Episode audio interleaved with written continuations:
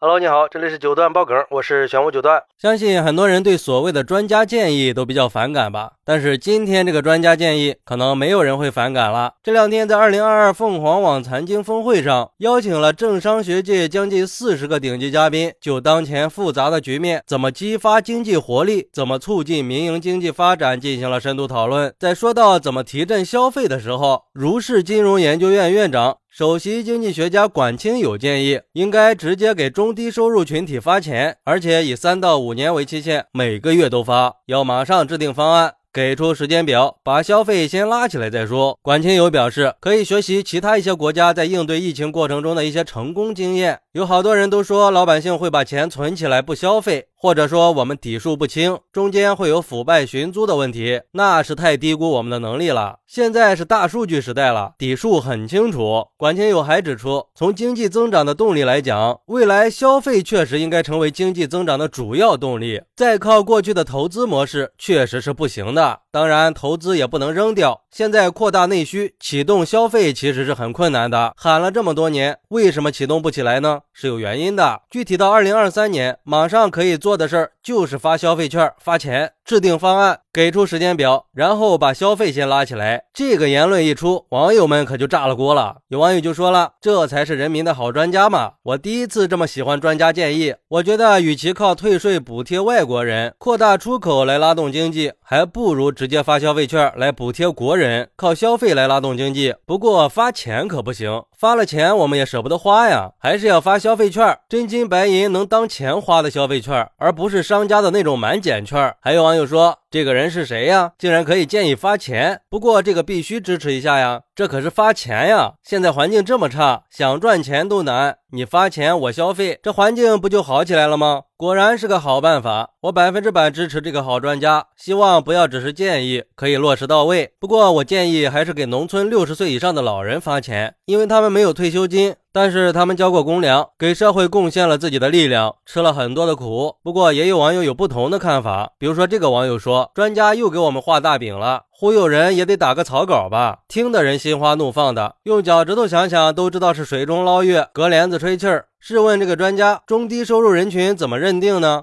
假如说是月收入低于三千的，那农民没有工资算不算呢？那马云月工资一块钱算不算低收入人群呀？另外，这个由谁去界定呢？钱又从哪里来呢？专家呀，专家，还是多提一些符合实际、又便于操作、有可能实现的建议吧。也有网友说，这专家怕不是想得美呀，还说什么借鉴国外的经验，也不看看我们中国有多少人，这是国外能够比拟的吗？退一步说，就算能够实行下来，那又有多少真正低收入人群能够拿到这笔钱呢？读大学的时候我就知道，拿贫困助学金的都不贫困，拿低保的人可比我们富裕多了。想法是好的，但是落实起来太困难了。况且真的到了那一天，那我们都不去工作了，谁来创造经济价值呢？虽然我也想白拿钱，但是那真的是异想天开呀！现在的情况是，大厂裁员，企业降薪，青年失业率高，刚毕业的大学生找不到工作，这才是影响消费需求的根本原因。创造充足的就业机会比什么都强。我个人认为，这个网友才是说到点子上了。发钱的建议当然谁都喜欢，但是恐怕就是空欢喜一场。现在的经济发展应该靠什么呢？咱们目前拉动经济的三驾马车是出口、投资和消费。